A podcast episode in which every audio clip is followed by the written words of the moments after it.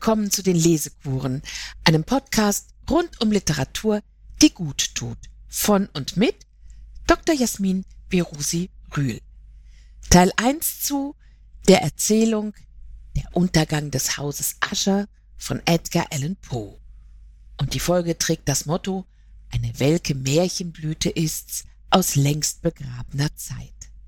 Liebe Hörerinnen und Hörer, Patricia Highsmith war zeitlebens stolz darauf, dass ihr Geburtstag auf den gleichen Tag fiel wie der Edgar Allan Poes, auf den 19. Januar. Eine Autorin wie sie, die fasziniert von dem Gedanken war, dass ganz normale Menschen wie du und ich unvermittelt eigenartige oder gar richtig schlimme Dinge tun, musste einen Dichter wie Poe bewundern, der einen ähnlichen Ansatz hatte und der seine Erzählungen und Gedichte mit höchster sprachlicher Präzision abfasste. Die beiden amerikanischen Autoren Highsmith und Poe waren und sind besonders in Europa höchst beliebt. Patricia Highsmith, sie lebte von 1921 bis 1995, hat ja den größten Teil ihres Lebens in Europa verbracht. Edgar Allan Poe hingegen war nur in seiner Kindheit von seinem sechsten bis elften Lebensjahr fünf Jahre lang zwischen 1815 und 1820 in England. Dort ging er in London zur Schule. Allerdings tat er das, wie gesagt, 100 Jahre bevor Patricia Highsmith geboren wurde. Ich werde Sie zunächst ein wenig in Leben und Werk und Wirkung Edgar Allan Poes einführen. Dann lesen wir den Anfang der Geschichte, der Untergang des Hauses Ascher, betrachten diesen Anfang etwas eingehender, schauen auch immer mal auf den Autor und seine Welt und lesen schließlich die Geschichte mit Auslassungen zu Ende. Edgar Allan Poe lebte von 1809 bis 1849. Er wurde in Boston geboren und starb in Baltimore mit 40 Jahren. Er gilt als Autor der Romantik und er wies mit allem, was er angestoßen hat, weit in seine Zukunft, unsere Gegenwart voraus. Er lässt den Leser immer ganz nah ran an ein erzählendes Ich. Das kann Opfer sein oder Täter oder ein Verrückter.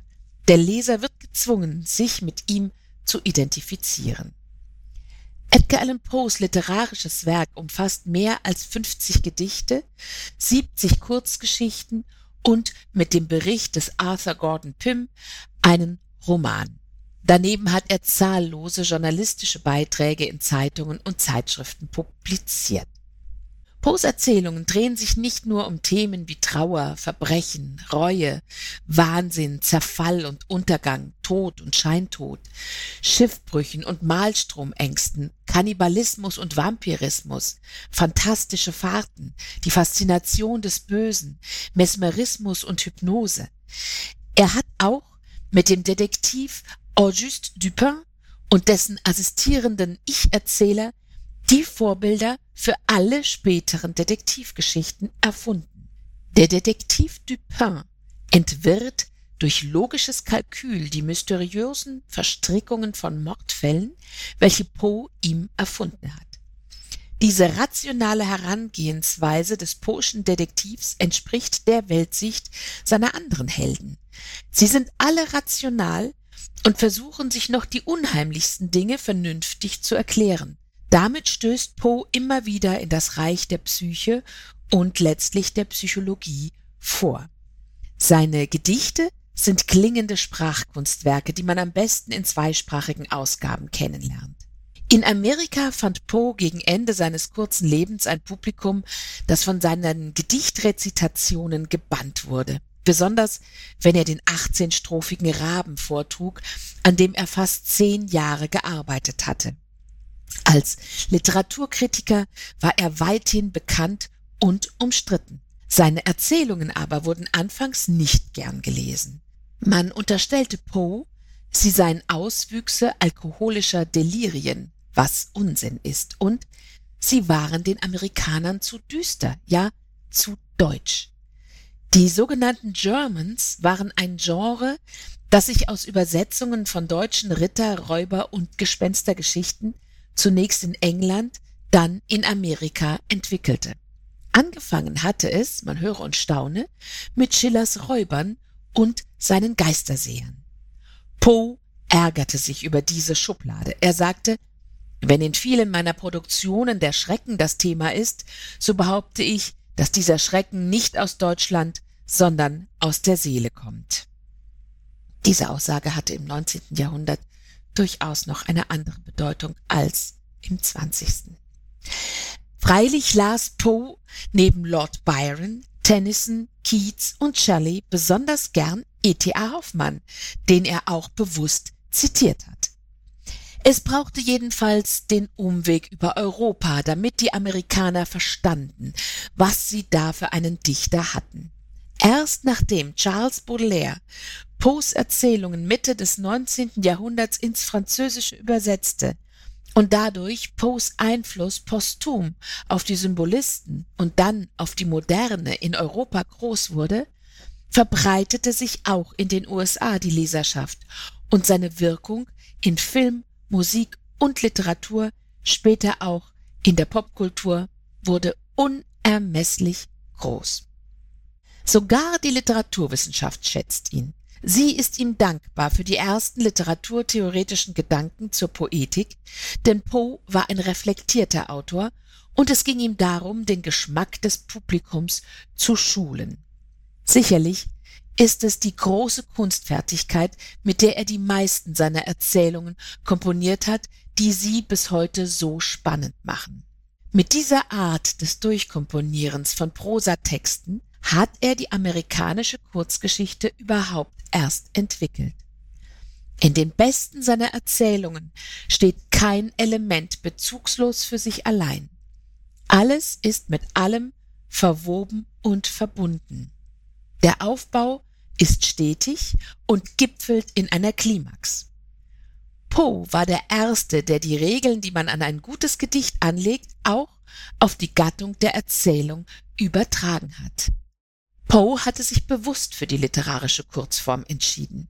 Er schreibt in den 1840er Jahren in einem Brief an Charles Anton, in dem ich stets mein Hauptziel im Auge behielt, die Gründung eines eigenen Magazins oder doch wenigstens einer Zeitschrift, an der ich anteilmäßig beteiligt wäre, habe ich inzwischen all meine Anstrengungen darauf ausgerichtet, mir eine Reputation zu schaffen, die meinen Plänen am förderlichsten sein und Aufmerksamkeit auf dieses Projekt lenken sollte. Ich habe daher keine Bücher geschrieben, sondern bin soweit hauptsächlich als Magazinist tätig gewesen. Damit habe ich freiwillig und guten Mutes die bittere Armut und die tausend daraus sich ergebenden Drangsale und Kränkungen auf mich genommen, wie sie ein Journalist, der nur von seiner Feder lebt, nun einmal in Amerika zu erleiden hat, wo arm sein mehr als in irgendeinem anderen Land auf dieser Erde bedeutet, verachtet zu werden. Damit formuliert Edgar Allan Poe ein Grundmotiv seines Lebens und Leidens. Diese fürchterliche Armut Poes ist für den Leser einer Poe-Biografie fast nicht zu ertragen. Poe, als Kind hungerleidender Schauspieler geboren und früh verwaist, von reichen Pflegeeltern auf hervorragenden Schulen ausgebildet, durchlitt die Armut seit er erwachsen war und zwar auch in Zeiten, in denen er jeden Tag 15 Stunden arbeitete, während die Abonnentenzahlen der Zeitschriften, deren Chefredakteur er war, sich verdoppelten, verdreifachten, ja in einem Falle sogar vervierfachten und die Eigentümer der Zeitschriften reich wurden. Auch seine Vorträge hatten großen Zulauf, doch verdiente er damit fast nichts. Als er schließlich nach dem großen Ruhm ohne Geld, den ihm das Gedicht Der Rabe beschert hatte, einen Finanzier für eine eigene Zeitschrift gefunden hatte und daraufhin eine Tour durch den Süden Amerikas machte, durch seine alte Heimat, wo er Abonnenten gewinnen wollte und wo er gefeiert wurde, ja, wo man eigens für ihn bei seiner letzten Lesung ein hohes Eintrittsgeld nahm, so dass man ihn mit 1500 Dollar für die Rückreise nach New York ausstattete, ein Betrag, den Poe in seinem ganzen Leben nie auf einem Haufen gesehen haben dürfte, da gerät er auf seiner Heimreise in Baltimore vermutlich unter Räuber, die ihm alles fortnehmen, ja sogar seine schöne, gepflegte Kleidung, die er am Leibe trug, nahmen sie ihm ab, steckten ihn in Lumpen und ließen ihn im Delirium über Nacht auf der Straße liegen, wo er am nächsten Tag gefunden wurde und zwei Tage später in der Klinik starb. Edgar Allan Poe war ein richtiger Pechvogel und Unglücksrabe. Das kann man wirklich sagen, wenn man sich durch die 680 Seiten Biografie gelesen hat. Inzwischen glaubt man, dass es nicht unwahrscheinlich ist, dass Poe an einer unerkannten Diabetes litt oder an einer anderen Krankheit, die zuweilen dazu führte, dass er von kleinen Mengen Alkohol völlig aus der Bahn geworfen wurde. Er muss in seinem Leben einige alkoholische Abstürze gehabt haben, aber damit stand und steht er nicht allein in der Welt und er hatte zuweilen mehr als guten Grund dazu. Die Armut, in der seine tuberkulose kranke Frau sich zu Tode litt, war einer davon. Mitnichten aber war er ein Spieler, Trinker und Morphinist. All das aber wurde behauptet. In schlecht recherchierten Biografien und Zeitungsartikeln zum Teil bis heute. Sein erster deutscher Biograf, Frank Zumbach, das ist diese Biografie mit den 680 Seiten, hat errechnet, dass sich Poe zu 99 Prozent in seinem Leben wie ein Gentleman benommen hat, wozu ihn seine Südstaatenerziehung schließlich ja auch gemacht hatte. Das restliche ein Prozent wurde unter der bigotten Brille seiner Zeitgenossen vergrößert und von seinen Feinden hochgespielt. Bis heute wirkt die Verleumdungskampagne der New Yorker Presse und der literarischen Salons nach. Auslöser für die Rufmordkampagne war Poes scharfe Feder als Literaturkritiker. Er schonte so gut wie keinen, dessen Schreiben aus künstlerischer Sicht nicht zu würdigen war und an dem er, wie an dem großen Longfellow, auszusetzen hatte, dass er einfach nur andere imitiere. Interessanterweise hatte er mit allem recht. Die von der Literaturklicke hochgespielten Autoren sind heute alle völlig unbekannt, weil sie keiner lesen mag. Poe war nicht der einzige, den man in Amerika mittels Rufmord ruiniert hat. Das Runtermachen von Künstlern hatte in allen Sparten eine Tradition. Es war zum Beispiel am Broadway-Theater üblich, Schauspieler, die nicht gut waren oder die man schlicht nicht mochte, so lange auszuzischen, wenn sie auf die Bühne traten, so herzlos in Rezensionen herunterzuputzen, dass schwächere Gemüter unter ihnen sich im Hudson River ertränkten. So erging es einem Mann namens Fullerton. Ähnlich aufgerieben wurde auch Poes leiblicher Vater David Poe, als glückloser Schauspieler. Wir widmen uns nun dem Untergang des Hauses Ascher. Die Erzählung erschien im September 1839 im Gentleman's Magazine in London. Das Gentleman's Magazine war eines der ersten Periodika und bestand zwischen 1731 bis 1907. Poes erste Schauergeschichten sollten eigentlich den Stil und die Extravaganzen der Schauergeschichten aus Blackwoods Magazine parodieren.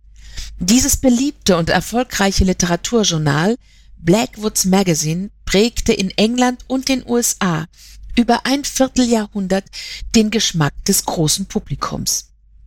Doch was Poe als Parodie gedacht hatte, verselbstständigte sich und nun gilt als eine der besten Erzählungen der Welt der Untergang des Hauses Ascher. Ich habe mich nicht für die Übersetzung von Arno Schmidt und Hans Wollschläger aus den 60er Jahren entschieden. Im Vergleich mit dem Original erscheint sie mir viel zu ambitioniert. Darin bestätigt fand ich mich unter anderem in einem Artikel von Ulrich Kreiner aus der Zeit von 2009. Ich finde, die gemeinfreie Übersetzung des, wenn auch sonst nicht mehr bekannten Schriftstellers und Herausgebers Theodor Etzel, der übrigens in Gelnhausen zur Welt kam und zwischen 1873 und 1930 lebte, besser. Vielleicht stammt diese Übersetzung auch von Etzels Frau Gisela Kühn. Daneben gibt es noch eine hölzerne von 1901, die sollte man nicht erwischen, wenn man nach einer Ausschau hält. Seit 2020 gibt es eine sehr schöne Übertragung von Andreas Nohl in der DTV Verlagsanstalt in dem Band Neue unheimliche Geschichten nach der Ausgabe von Charles Baudelaire. Aus rechtlichen Gründen lese ich aber nun aus der Übersetzung von Theodor Etzel. Der Erzählung ist ein französisches Zitat von de Béranger vorangestellt. Es lautet übersetzt Sein Herz gleicht der hängenden Laute, rührst du sie nur an, sie erklingt.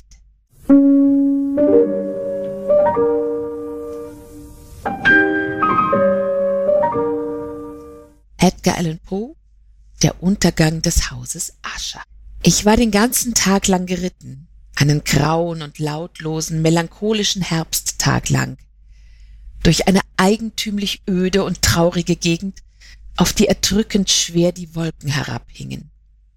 Da endlich, als die Schatten des Abends herniedersanken, sah ich das Stammschloss der Ascher vor mir. Ich weiß nicht, wie es kam, aber ich wurde gleich beim ersten Anblick dieser Mauern von einem unerträglich trüben Gefühl befallen. Ich sage unerträglich, denn dies Gefühl wurde durch keine der poetischen und darum erleichternden Empfindungen gelindert, mit denen die Seele gewöhnlich selbst die finstersten Bilder des Trostlosen oder Schaurigen aufnimmt. Ich betrachtete das Bild vor mir, das einsame Gebäude in seiner einförmigen Umgebung, die kahlen Mauern, die toten, wie leere Augenhöhlen starrenden Fenster, die paar Büschel dürrer Binsen, die weiß schimmernden Stümpfe abgestorbener Bäume, mit einer Niedergeschlagenheit, die ich mit keinem anderen Gefühl besser vergleichen kann als mit dem trostlosen Erwachen eines Opiumessers aus seinem Rausche, dem bitteren Zurücksinnen in grauer Alltagswirklichkeit, wenn der verklärende Schleier unerbittlich zerreißt. Es war ein frostiges Erstarren, ein Erliegen aller Lebenskraft, kurz eine hilflose Traurigkeit der Gedanken, die kein noch so gewaltsames Anstacheln der Einbildungskraft aufreizen konnte, zur Erhabenheit, zur Größe. Was mochte es sein, dachte ich, langsamer reitend, ja, was mochte es sein, dass der Anblick des Hauses Ascher mich so erschreckend überwältigte? Es war mir ein Rätsel, aber ich konnte mich der grauen Wahngespenster nicht erwehren. Ich musste mich mit der wenig befriedigenden Erklärung begnügen, dass es tatsächlich in der Natur ganz einfache Dinge gibt, die durch die Umstände, in denen sie uns erscheinen, geradezu niederdrückend auf uns wirken können. Dass es aber nicht in unsere Macht gegeben ist, eine Definition dieser Gewalt zu finden. Es wäre möglich, überlegte ich, dass eine etwas andere Anordnung der einzelnen Bestandteile dieses Landschaftsbildes genügen würde, um die düstere Stimmung des Ganzen abzuschwächen, ja, vielleicht sogar vollständig aufzuheben.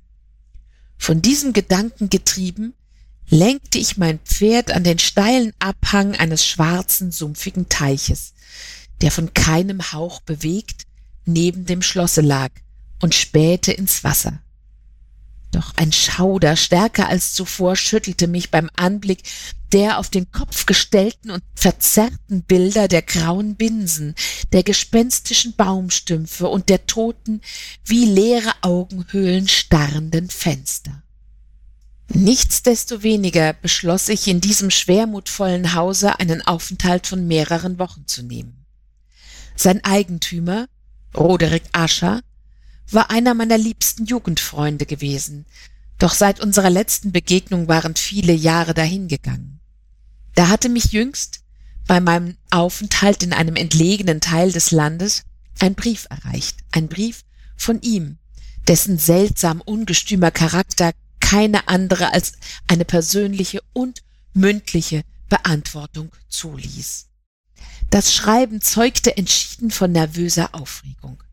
Der Verfasser sprach von einer heftigen körperlichen Erkrankung, von niederdrückender geistiger Zerrüttung und von dem innigen Wunsch, mich, der ich sein bester und tatsächlich sein einziger persönlicher Freund sei, wiederzusehen. Er hoffe, meine erheiternde Gesellschaft werde seinem Zustande etwas Erleichterung bringen. Die Art und Weise, in der dies und vieles andere gesagt war, die Herzensbedrängnis, die aus seinem Verlangen sprach, das war es, das mir kein Zögern erlaubte, und ich gehorchte daher dieser höchst seltsamen Aufforderung unverzüglich. Obgleich wir als Knaben geradezu vertraute Kameraden gewesen waren, wusste ich dennoch recht wenig über meinen Freund. Seine Zurückhaltung war immer außerordentlich gewesen. Sie war ihm ganz selbstverständlich erschienen. Immerhin war mir bekannt, dass seine sehr alte Familie seit unvordenklichen Zeiten wegen einer eigentümlichen Reizbarkeit des Temperaments bekannt gewesen war. Einer Reizbarkeit, die lange Jahre hindurch in vielen erhaben eigenartigen Kunstwerken sich aussprach. Später betätigte sich dies feinfühlige Empfinden in mancher Handlung großmütiger, doch unauffälliger Mildtätigkeit und in der leidenschaftlichen Hingabe an das Studium der Musik, weniger also an ihre altbekannten leichtfasslichen Schönheitsformen als an die tief verborgenen Probleme dieser Kunst. Ich hatte auch die sehr bemerkenswerte Tatsache erfahren, dass der Stammbaum der Familie Ascher, die jederzeit hoch angesehen gewesen, zu keiner Zeit einen ausdauernden Nebenzweig hervorgebracht hatte. Mit anderen Worten, dass die Abstammung der ganzen Familie in direkter Linie herzustellen war. Und ich vergegenwärtigte mir, dass in dieser Familie neben dem ungeteilten Besitztum auch die besonderen Charaktereigentümlichkeiten sich ungeteilt von Glied zu Glied vererbten und sann darüber nach, inwieweit im Laufe der Jahrhunderte die eine dieser Tatsachen die andere beeinflusst haben könne. Wahrscheinlich, so sagte ich mir, ist es eben dieser Mangel einer Seitenlinie, ist es dies von Vater zu Sohn immer sich gleichbleibende Erbe von Besitztum und Familienname, das schließlich beide so miteinander identifiziert hatte, dass der ursprüngliche Name des Besitztums in die wunderliche und doppeldeutige Bezeichnung das Haus Ascher übergegangen war. Eine Benennung, die bei den Bauern, die sie anwendeten, beides, sowohl die Familie wie das Familienhaus, zu bezeichnen schien. Ich sagte vorhin, dass der einzige Erfolg meines etwas kindischen Beginnens, meines Hinabblickens in den dunklen Teich, der gewesen war, den ersten sonderbaren Eindruck, den das Landschaftsbild auf mich gemacht hatte, noch zu vertiefen. Es ist zweifellos. Das Bewusstsein, mit dem ich das Anwachsen meiner abergläubischen Furcht, denn dies ist der rechte Name für die Sache, verfolgte, diente nur dazu, diese Furcht selbst zu steigern. Denn ich kannte schon lange das paradoxe Gesetz aller Empfindungen, deren Ursprung das Entsetzen, das Grauen ist. Und einzig dies mag die Ursache gewesen sein einer seltsamen Vorstellung, die in meiner Seele entstand, als ich meine Augen von dem Spiegelbild im Pfuhl wieder hinaufrichtete auf das Wohnhaus selbst. Es war eine Einbildung, so lächerlich in der Tat, dass ich sie nur erwähne, um zu zeigen, wie lebendig, wie stark die Eindrücke waren, die auf mir lasteten. Ich hatte so auf meine Einbildungskraft eingearbeitet, dass ich wirklich glaubte, das Haus und seine ganze Umgebung sei von einer nur ihm eigentümlichen Atmosphäre umflutet. Einer Atmosphäre, die zu der Himmelsluft keinerlei Zugehörigkeit hatte, sondern die emporgedunstet war aus den vermorschten Bäumen, den grauen Mauern und dem stummen Pfuhl. Ein giftiger, geheimnisvoller, trüber, träger, kaum wahrnehmbarer, bleifarbener Dunst. Von meinem Geist abschüttelnd, was Traum gewesen sein musste, prüfte ich eingehender das wirkliche Aussehen des Gebäudes. Das Auffallendste an ihm schien mir sein beträchtliches Alter zu sein. Die Zeitläufte hatten ihm seine ursprüngliche Farbe genommen. Ein winzig kleiner Pilz hatte alle Mauern wie mit einem Netzwerk überzogen, dessen feinmaschiges Geflecht von den Dachtraufen herabhing. Doch von irgendwelchem außergewöhnlichen Verfall war das Gebäude noch weit entfernt. Kein Teil des Mauerwerks war eingesunken, und die noch vollkommen erhaltene Gesamtheit stand in seltsamem Widerspruch zu der bröckelnden Schadhaftigkeit der einzelnen Steine. Dies Haus stand gleichsam da wie altes Holzgetäfel, das in irgendeinem unbetretenen Gewölbe viele Jahre lang vermoderte, ohne dass je ein Lufthauch von draußen es berührte, und das darum in all seinem inneren Verfall stattlich und lückenlos dasteht. Außer diesen Zeichen eines allgemeinen Verfalls bot das Haus jedoch nur wenige Merkmale von Baufälligkeit. Vielleicht hätte allerdings ein scharf prüfender Blick einen kaum wahrnehmbaren Riss entdecken können, der an der Frontseite des Hauses vom Dach im Zickzack die Mauer hinunterlief, bis er sich in den trüben Wassern des Teiches verlor. Diese Dinge bemerkte ich, während ich über einen kurzen Dammweg zum Hause hinaufritt.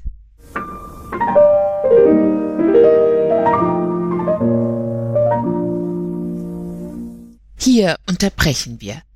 Um der Kunstfertigkeit des Aufbaus nachzuspüren, müsste ich jetzt alles noch einmal lesen. Das tue ich Ihnen nicht an, aber ein kleines Stück will ich mit Ihnen den Text durchgehen. Es beginnt.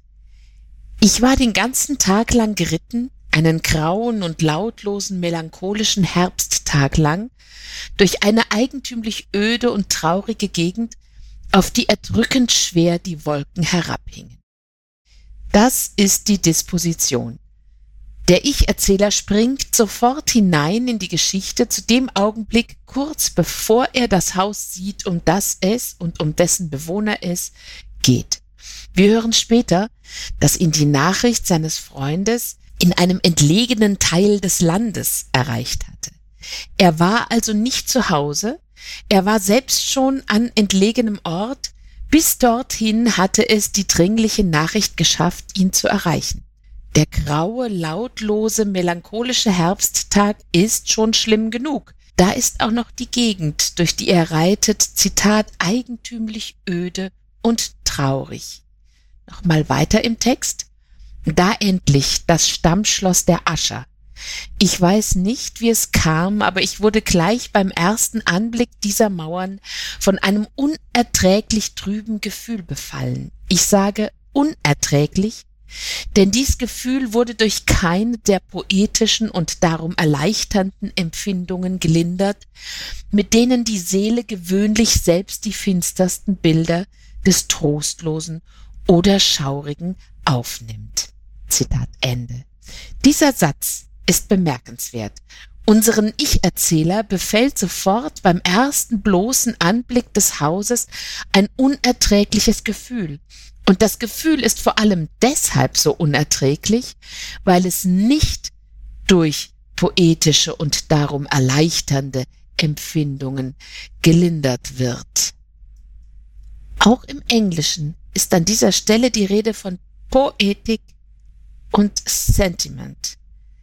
Während unser Erzähler leidet, geht es dem Leser, so hoffe ich, ganz anders.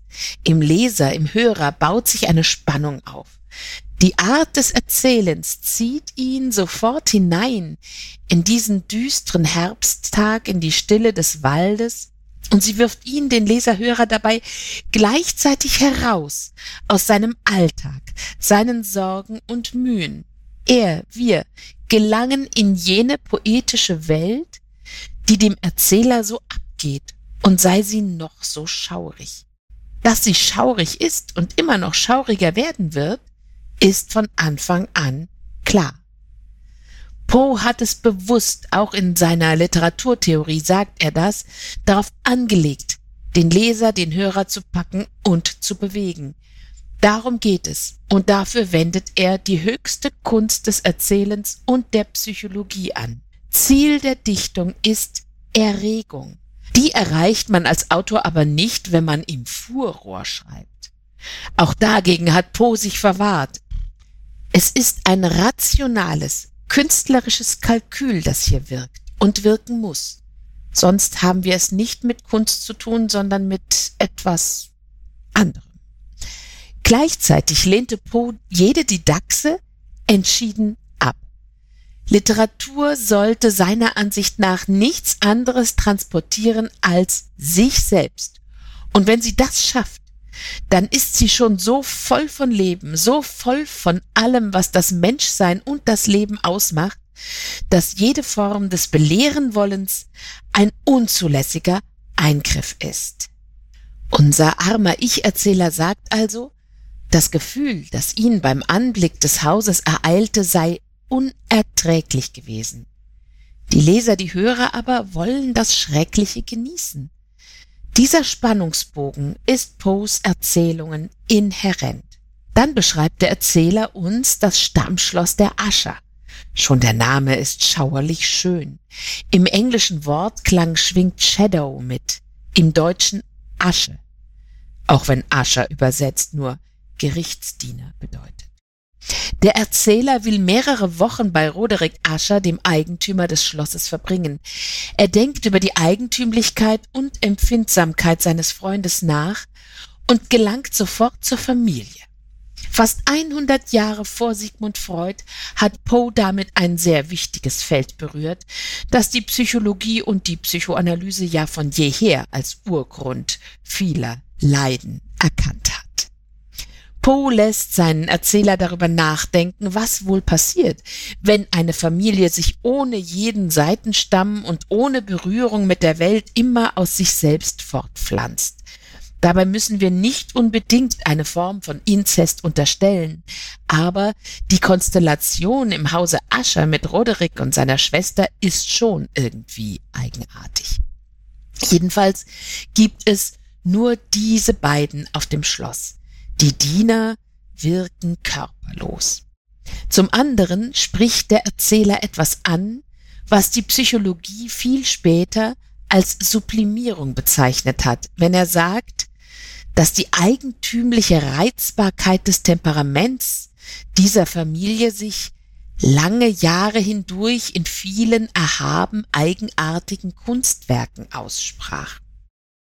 Die Sublimierung, womöglich gar in Kunst und übrigens auch im Humor, gelten in der Psychologie als die kreativsten Abwehrmechanismen und Überlebenstechniken. Die Sprösslinge der Aschers waren also früher Künstler, als ihre Kräfte erlahmten, ergingen sie sich in unauffälliger Mildtätigkeit, was das wohl ist, und nun studieren sie die Musik. Das gilt für Roderick Ascher. Nochmal zum Thema Familie und Adel. Von letzterem gab es ja in Amerika im 19. Jahrhundert nur wenig Verstreuten und Verarmten. Poe war dennoch davon überzeugt, zumal er im amerikanischen Süden aufgewachsen war und alte Familien kannte, dass adelige Abstammung etwas bewirke. Er sagte, Zitat, das Bewusstsein hoher Geburt ist eine moralische Kraft, deren Wert die Demokraten und wären sie vollgestopft mit Mathematik nimmermehr zu ermessen vermögen. Wer diese hohe Geburt nicht hat, die einem eine moralische Kraft quasi in die Wiege legt, der muss sie sich erarbeiten. Ich glaube, das ist eine bis heute unumstößliche Tatsache. Edgar Allan Poe hatte sie nicht. Seine beiden Eltern waren Schauspieler und das war Ende des 18. Jahrhunderts ein prekärer Beruf. In Amerika mit seinen puritanischen Vorurteilen und seinem hypochondrischen Moralismus, wie Zumbach es nennt, war es so ziemlich das Schlimmste, was man tun konnte. Aber Poe war immer stolz, vor allem auf seine Mutter. Als Poe zwei Jahre alt war, verschwand sein Vater. Vermutlich starb er an einer Epidemie. Und als er drei Jahre alt war, starb seine Mutter langsam und schrecklich an Tuberkulose mit erst 24 Jahren. Poes Mutter war eine schöne, richtig gute Schauspielerin mit einer großen Präsenz. Die muss Edgar geerbt haben, wenn er auch sonst fast nichts von ihr erben konnte. Ein paar reiche Damen kümmerten sich um die sterbende junge Mutter und eine von ihnen, Mrs. Allen, nahm sich des kleinen Edgar an, während seine jüngere Schwester von einer anderen Dame aufgenommen wurde. Daher kommt Edgar Allan Poes zweiter Name, Allan. Er wurde jedoch nie, wie er gern gewollt hätte, adoptiert. Und da sein Ziehvater in zweiter Ehe und auch außerehelich einige Kinder hatte, erbten die schließlich das große Vermögen, das John Allen sich als kluger, kultivierter Geschäftsmann erarbeitet hatte. Edgar Poe hatte sich da schon längst mit ihm entzweit, weil er seine Hinwendung zur Literatur und zum Schreiben nicht dulden wollte. Hier endet der erste Teil des zweiteiligen Podcasts zum Untergang des Hauses Ascher. Es empfiehlt sich, weil das alles so traurig ist, jetzt das Lieblingslied von Edgar Allan Poe zu spielen, das er sich auch von seiner Frau gerne vorsingen ließ. Come, rest in this bosom, eine irische Melodie von Thomas Moore. Eine Einspielung habe ich auf der Lesekuren-Webseite verlinkt. Ich freue mich, dass Sie bis hierher dieser Lesekur gelauscht haben und vielleicht auch schon andere Folgen angehört haben. Wenn Ihnen die Lesekuren gefallen, dann folgen Sie meinem Podcast doch auf Spotify, iTunes, Amazon Music und überall sonst, wo es Podcasts gibt. Und vor allem empfehlen Sie diesen Podcast gerne weiter.